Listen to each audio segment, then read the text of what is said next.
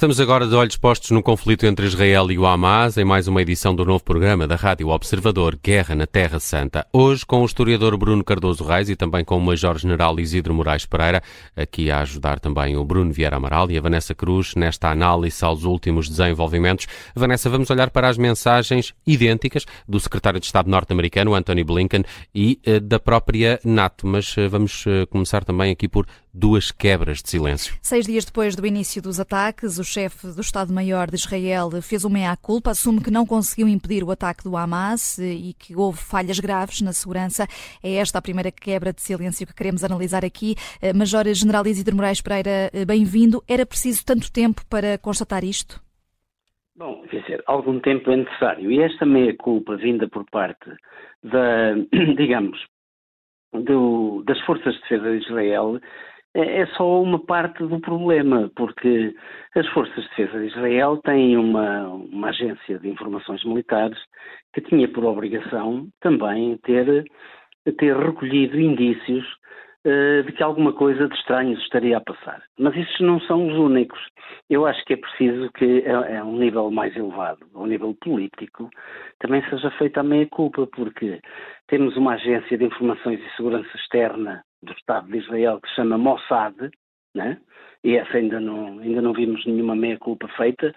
Portanto, e temos também eh, temos uma outra organização que zela pela segurança e pelas informações internas, em termos gerais, extra Forças Armadas e corresponde eh, diretamente ao Primeiro-Ministro, eh, que também que é o, o, o, que também ainda não, ainda não fez uma meia-culpa, né? Eh, quer dizer, penso que os militares fizeram meia-culpa, não há dúvidas, até porque hoje em dia começamos a ter informações de que o Egito, eh, em determinada altura, porque neste momento o Egito reconhece Israel, reconhece o Estado de Israel, como nós sabemos, já há uns tempos esta parte, e terá até colaborado ou procurado informar as autoridades israelitas de que alguma coisa de estranho se estaria a passar.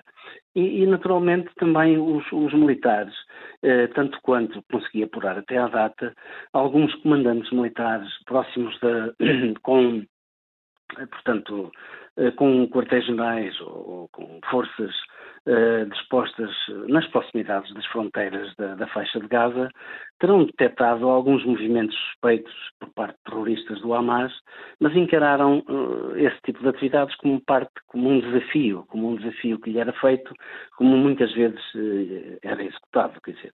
E houve aqui, penso eu, que alguma negligência grosseira, para não dizer arrogância por parte, inclusivamente, de todos estes todos estes serviços, quer dizer, porque não, incumbe, não, esta responsabilidade não se esgota nos militares, porque acima dos militares há outros serviços de informações, uhum. até de âmbito mais alargado.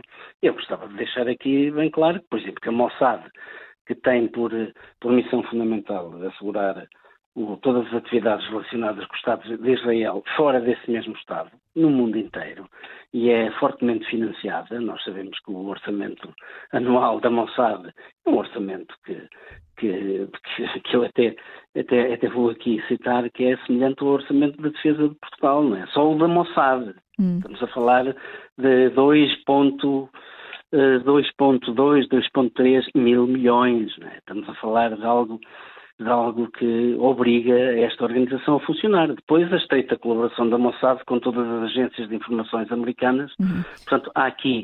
Mas quer dizer, eu, quando disse há aqui, é só uma parte do problema. Há alguma negligência, algum adormecimento, até por causa da, da situação interna vivida em Israel, a grande contestação ao atual Primeiro-Ministro. Sabemos que muitos militares e até agentes destas, destas organizações de segurança e, e de colheita de informações estarão contra eh, muitas das, das iniciativas postas em marcha por este, por este, por este Primeiro-Ministro.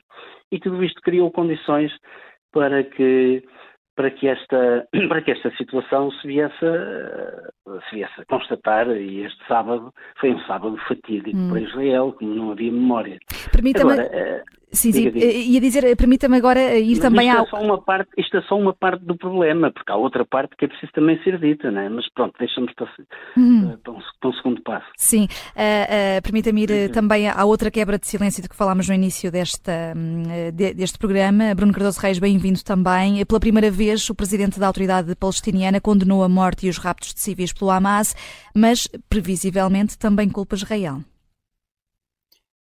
É, Sim, uh, pronto, no fundo acho que era a reação mínima que se exigia, ou seja, é verdade que não se pode culpar todos os palestinianos por aquilo que fez o Hamas, eh, e que é absolutamente inaceitável, seja por que razão for, quer dizer, nós não podemos é, ao mesmo tempo exigir a Israel que ataque uh, Gaza, mas, mas não, não, não, isso não resulta em nenhuma vítima civil, que é algo que é impossível numa guerra e, e menos ainda numa guerra neste contexto, mas depois dizer que uh, o Hamas não é, não é a resistência palestiniana, não é a Palestina, mas sem que a autoridade palestiniana deixe claro que é exatamente assim, ou seja, que não se revê naquilo que aconteceu, que se demarca e rejeita, uh, portanto, eh, no fundo, condena eh, aquilo que são crimes de guerra, crimes até contra a humanidade, de acordo com alguns juristas, eh, e, portanto, não, não se trata de terem sido atingidos civis porque foi impossível evitar isso, como os chamados danos colaterais, que é uma expressão terrível, mas que acontece realmente num contexto de guerra,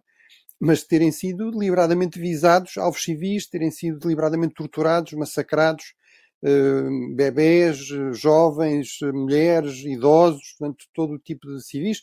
Uh, o principal alvo, aparentemente, do Hamas nesta operação muito bem planeada foi realmente uh, um, um, festival de música pela paz, não é? Portanto, claramente o objetivo foi maximizar os mortos civis, o efeito terror, o efeito também de, no fundo, procurar aqui também levar a uma reação de Israel o mais, uma retaliação mais desproporcionada possível, porque também é preciso sublinhar isso, não é? Nós não estamos a pedir a Israel que responda de forma proporcional ou proporcionada ao Hamas, porque se fosse assim cometeria um massacre, não é? Portanto, estamos a pedir a Israel que responda como um Estado e não como uma organização terrorista, portanto, respeite as leis da guerra, procure evitar mortes civis. Portanto, acho que é muito importante para, para a credibilidade da autoridade palestiniana, é muito importante para, por exemplo, a União Europeia poder justificar continuar a, a apoiar e a financiar a autoridade palestiniana, que é aquilo que acontece eh, basicamente, a autoridade palestiniana existe, tem orçamento, paga a funcionários, tem escolas, tem, tem, tem hospitais, tem.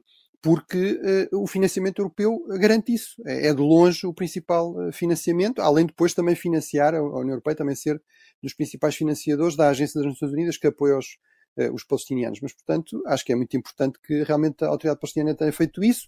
Uh, eu, não, eu não vi exatamente as declarações, mas eh, e, portanto, não sei em que termos é que é depois feita essa ideia de que há aqui alguma, portanto, que isto resulta do, do processo de ocupação e tudo isso. Imagino que isso, esse contexto também fosse difícil de ser ignorado pelo Presidente da Autoridade Palestiniana e, e, e realmente é verdade que, uh, e eu próprio tenho feito isso uh, nos comentários aqui na, no Observador já nos últimos meses, várias vezes chamei a atenção que realmente o governo de Israel tinha ministros extremistas, que, no fundo, eles próprios eh, faziam ações de provocação, que eh, defendiam a ação de colonos e de movimentos violentos contra a população árabe e palestiniana, eh, e, portanto, estávamos a assistir aqui a um processo de violência crescente e que podia levar realmente a uma explosão de, violência em, em grande escala. Agora, obviamente, nada disto é, significa justificar de alguma maneira estes ataques terroristas, estes massacres civis pelo, pelo Hamas. Uhum. Bruno Anthony Blinken disse se pensam atacar Israel, não o façam, os Estados Unidos protegem Israel, e depois ouvimos algo semelhante da parte de Jens Stoltenberg, não tentem utilizar a situação atual para atacar. Eh, temos aqui um coro afinado com mensagens claras para o Hezbollah e para o Irão e pedia-te uma resposta breve, por favor. Sim, eu penso que sim. Eh, acho que é importante que isso aconteça. Portanto, no fundo, procura-se aqui um efeito de dissuasão, de avisar para tentar evitar que, que aconteça. Agora, aí, sobretudo, quem tem capacidade para fazer esses avisos é realmente os Estados Unidos, eh, que obviamente tem não só um porta-aviões, mas toda uma força-tarefa, portanto, um conjunto de navios que acompanham geralmente os porta-aviões a deslocar-se para, para a região e, e, que pode realmente, inclusive, retaliar militarmente ou ajudar Israel a retaliar militarmente no caso isso acontecer. portanto, espero que a dissuasão funcione e, e, espero que, no caso de não funcionar, não aconteça mais uma vez aquilo que às vezes tem acontecido com os Estados Unidos e que tem um efeito péssimo depois em termos da sua credibilidade e da eficácia deste, destes avisos e desta dissuasão, que é uh, uh, desenha-se uma linha vermelha e depois assim dela ser ultrapassada não se faz nada, ou pelo menos não se faz nada de muito eficaz. Hum. Os membros da NATO defendem o direito de Israel a defender-se, é o que se lê numa declaração no final do encontro de dois dias dos ministros da Defesa da Aliança Atlântica em Bruxelas em Bruxelas. Major-General Isidro Moraes Pereira, em 30 segundos, se uh, Israel violar o direito internacional, a NATO estará a ser cúmplice? Não, penso que não, porque, no fundo, quem é a NATO não é cúmplice. A NATO põe-se do lado que acha que, deve, que se deve colocar, porque nós sabemos que Israel tem sido um, um digamos, um parceiro privilegiado do, do país mais, do país charneira da NATO e, e a NATO tem feito aquilo que, que não só a NATO, o próprio Estados Unidos, o próprio Anthony Blinken, o próprio presidente norte-americano, foi perentório, e, e tem havido uma série de missivas no sentido de Israel dentro do possível, porque é muito difícil uh, exigir a uma força regular, que é o exército regular israelita, que cumpra com, com, digamos, o direito internacional humanitário quando está a combater contra uma força que por vezes é uma força invisível, quer dizer, um dia, um dia é guerrilheiro, no outro dia confunde-se com a população. E quando nós sabemos que o Hamas não cumpre minimamente com aquilo que é um articulado direito internacional humanitário, porque é uma organização terrorista, pura e simplesmente, quer dizer, é terror pelo terror. Hum. Portanto, Israel até agora, pelo menos oficialmente, todos os bombardeamentos que tem efetuado na faixa de Gaza, tem avisado com antecedência o, o, própria, o próprio Hamas que vai atacar, supostamente está a atacar alvos selecionados, muito embora nós sabemos que, e é uma característica da guerrilha urbana, ela, ela está, mis, está misturada com a população, inclusive há prédios de 14 e 15 andares, onde os andares do meio são ocupados por organizações ligadas direta ou indiretamente às atividades da guerrilha e o resto dos pisos são ocupados por famílias normais. Portanto, uhum chega-se a uma determinada altura que é extraordinariamente difícil separar aquilo que são que é a população normal daquilo que são os terroristas. Portanto, nós esperamos, e as missivas têm sido essas, e eu penso que Israel tudo fará para que para reduzir ao mínimo aquilo que são os, os, os efeitos secundários ou aquilo que são eventualmente as, as, as, os efeitos nefastos sobre as populações de uma atividade de guerra e de bombardeamento, eh, sendo certo que, que naturalmente também o apoio o apoio do Ocidente e designadamente dos países da NATO e dos Estados Unidos também é proporcional à boa vontade que Israel eh, mostrar no cumprimento daquilo que são as leis internacionais, aquilo que regula o, o fenómeno da, da, da guerra. Dizer, vamos ver, vamos ver o que é que isto vai dar, mas uhum. sendo certo que é extraordinariamente difícil, é mais fácil observar uh, todas as, uh, todos, digamos, as convenções de Genebra e todos os protocolos adicionais e todo o direito internacional humanitário, quando há duas forças convencionais em confronto. Agora, quando há uma força convencional, um exército regular, umas forças armadas regulares, no combate a uma organização terrorista sem rosto, que utiliza o terror pelo terror, como nós temos visto, isto torna-se extraordinariamente difícil. É mais difícil, ainda para sim. mais, hum. ainda para mais, eh, não estamos perante um, estamos perante um caso particularmente difícil. Estamos, estamos a falar, talvez, na zona mais densamente povoada do mundo e que neste momento se encontra sujeita uhum. praticamente a uma, a uma situação de, confin, de, de, confinamento àquelas fronteiras. Quer dizer, é, é, gostava de deixar aqui um aspecto que é, que é importante. Israel tem mostrado vontade de negociar. Aliás, eh, o próprio entidades do governo hoje disseram com, com toda a clareza que se o Hamas entregar os reféns, que tem, os cerca de 150 reféns, hoje em dia temos uma, uma ideia mais aproximada de quantos possam ser esses reféns, que Israel abre a torneira do, praticamente hum. voltará a fornecer água e voltará a fornecer combustíveis e deixar e a rede elétrica e tal, portanto, para que a população possa viver de uma forma mais, digamos, mais, mais normal, né? Agora, vamos ver.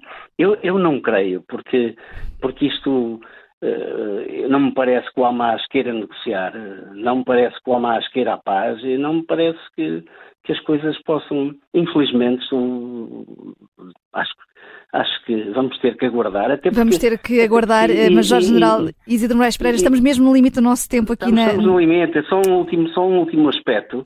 É de louvar esta última iniciativa da, da, da Organização da Palestina, procurando a paz, procurando uma solução negociada para as situações, mas temos que dizer que um dos, um dos, um dos, dos líderes da, do Hamas eh, apelou ao dia da manhã, apelou para organizações contra os judeus em todo o mundo ocidental e, e, solicitou e pediu aos judeus nas proximidades de Israel que pegassem armas para se juntarem a uma guerra santa. Quer dizer, estamos a ver aqui a dicotomia hum. destas posições, não é? Quer dizer, uma hum. coisa é é a organização de, palestiniana da Cisjordânia e outra coisa é o Hamas. São duas coisas completamente diferentes Sim. neste momento. Uhum. Major General Isidro Moraes Pereira, Bruno Cardoso Reis, obrigada pela vossa análise aqui neste Guerra na Terra Santa.